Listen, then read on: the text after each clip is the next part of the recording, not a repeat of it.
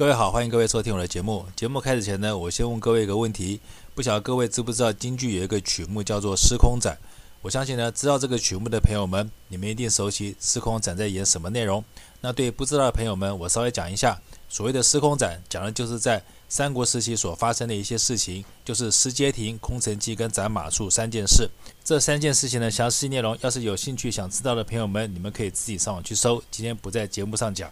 那今天为什么我要讲京剧这个曲目呢？就是因为我们的绿色立法委员段宜康先生，他在他的脸书对于行政院最近的牛肉面之乱，他在他的脸书贴文上发了这么一段话，他这么写的，他说：“街亭已失，马谡该斩。”会这么写，我相信他引用的就是京剧里面《司空斩》这个曲目的内容。只不过让我觉得很奇怪的就是，你们绿色的民进党这个垃圾政党，你们所标榜的不就是反中去中，对所有中国文化相关的东西都是不屑一顾吗？但是今天为什么对行政院牛肉面之乱，你这个代表不要脸的绿色政权所选出的立法委员，为什么反而引用中国的故事来说明你对这件事情希望到最后发展的结果呢？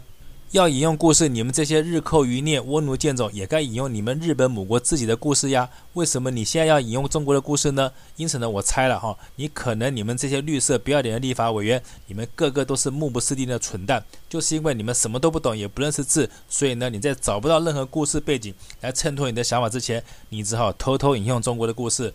但是呢，你要偷就偷吧。我是不晓得你们这些绿色立法委员是不是个个都是又蠢又笨的白痴，连偷个中国故事都可以偷得这么的不完整。因为前面我已经说过了，《司空斩》是三个连续的故事所组成的一个剧目。但是为什么你这个绿色的白痴立法委员，你在你的脸书上贴文就偏偏只写了失街亭跟斩马謖两个剧目，然后独独漏了中间最重要的空城计这个剧目呢？请问一下，空城计哪去了呢？你是因为目不识丁，看不懂中国字，所以呢，你才不知道有《空城计》这个剧目，还是你明明知道有《空城计》这个剧目，但是你却不敢讲？不过依你段大立伟的智商，我相信你还不至于目不识丁。因此呢，我在猜你是不是明明知道有《空城计》，但是你却不敢说。好，没关系，你要是不敢说，我可以替你说。我猜你的意思应该就是你对于行政院苏大院长他目前属下所造成的牛肉面之乱，他的处理方式，你心里面压根就觉得这就是一个空城计的处理方式，因此呢，你才故意在脸书上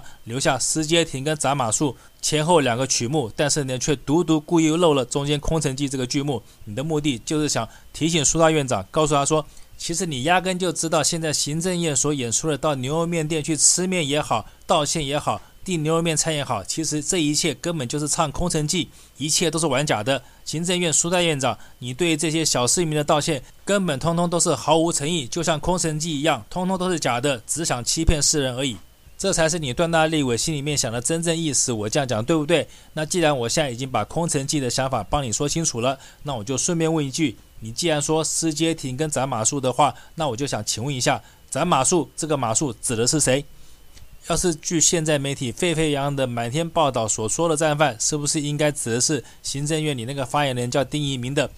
好，那要是丁一鸣就是千夫所指那个该被斩的马谡的话，那为什么我们的王世坚大议员最近又跳出来对着你苏大院长说，你应该辞职下台才对？所以呢，事情演变到这个地步，我想请问一下，马謖到底是谁？这件事情我们必须先搞清楚再说。接下来还有一个问题，就是要斩马谡，那请问？据《三国演义》里面的描述，斩马谡的是诸葛亮。但是呢，现在假如我们要斩台湾的马谡的话，那请问斩马谡的这个诸葛亮又是谁？这两个问题我们是不是先必须厘清了，我们才可以知道到底谁是马谡，谁又是诸葛亮？马谡真的是第一名吗？假如真的是第一名的话，那斩马谡的人应该就是苏大院长了，对不对？但是苏大院长，你配当诸葛亮吗？以你的智商跟你的人缘，你应该连刚过世那个诸葛亮你都比不上吧？你怎么还配当诸葛亮？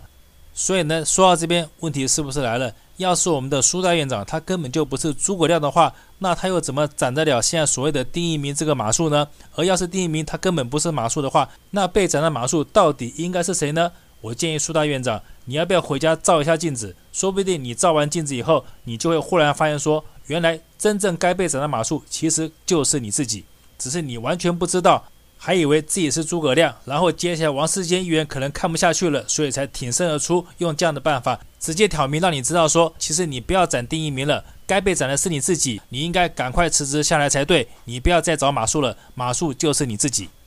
所以呢，整件事情，这个绿色的段大立委他为什么要在脸书上贴文说施建廷跟斩马竖这个事件？我们现在到这边是不是完全明白了？什么施杰廷，什么斩马竖？其实你段大立委，你的意思根本就是很清楚吧？你就是希望苏大院长自己辞职下台而已，何必演这么大呢？不过就是因为你们现在民进党权力膨胀了以后，各派系权力斗争、分赃不均所造成的结果。谁要你苏大院长当年不但得罪了蔡饭桶，而且自从你当了行政院长以后，大权独揽，权力越来越大，不但越来越大，而且呢，你沾到任何好处，你都不愿意分给其他派系。因此呢，在你自己想吃独食，而且甚至于你可能还想参选二零二四的总统大选下，民进党其他派系不斗争你，那斗争谁？所以呢，接下来我这个只想看你们民进党宫斗版的好戏的吃瓜群众，我现在就大胆的预测，你苏大院长的好日子可能差不多到头了。不但现在牛肉面之乱不会这么轻易散了，甚至于可能背后还有更大的坑准备让你跳。而安排这一切的应该不是别人，照我的推测，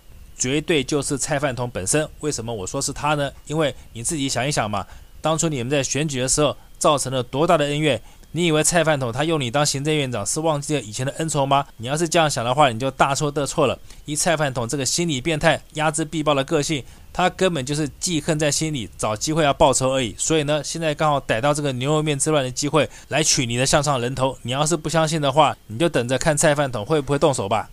不过呢，苏大院长，你也别担心，因为戏剧里面的司空斩到最后斩的虽然是马术，但是现实社会中你绝对不会人头落地，你不过就是丢官了而已，不用太过紧张。只不过呢，我也想跟你建议，要是丢官了以后，你如何再回头去报复，回头去加倍奉还这些在民进党内部把你斗倒的这些人？我给你这样的建议好了，就是他们既然现在用宫斗剧司空斩来对付你的话，那你就应该以前知道反制其身。你也应该用一出宫斗剧来还击他们，让他们知道什么叫做加倍奉还的后果。那什么样的宫斗剧适合你这么以牙还牙呢？我建议的就是，你就干脆演一出《甄嬛传》吧。那为什么是《甄嬛传》呢？因为只有《甄嬛传》这三个字，才可以明确告诉民进党内部这些斗倒你的人，告诉他们说，出来混，总有一天要还的。蔡饭桶，你不要太得意，只要让我逮到机会的话，我不但要加倍奉还，而且要十倍奉还，百倍奉还。不信的话，大家就走着瞧吧。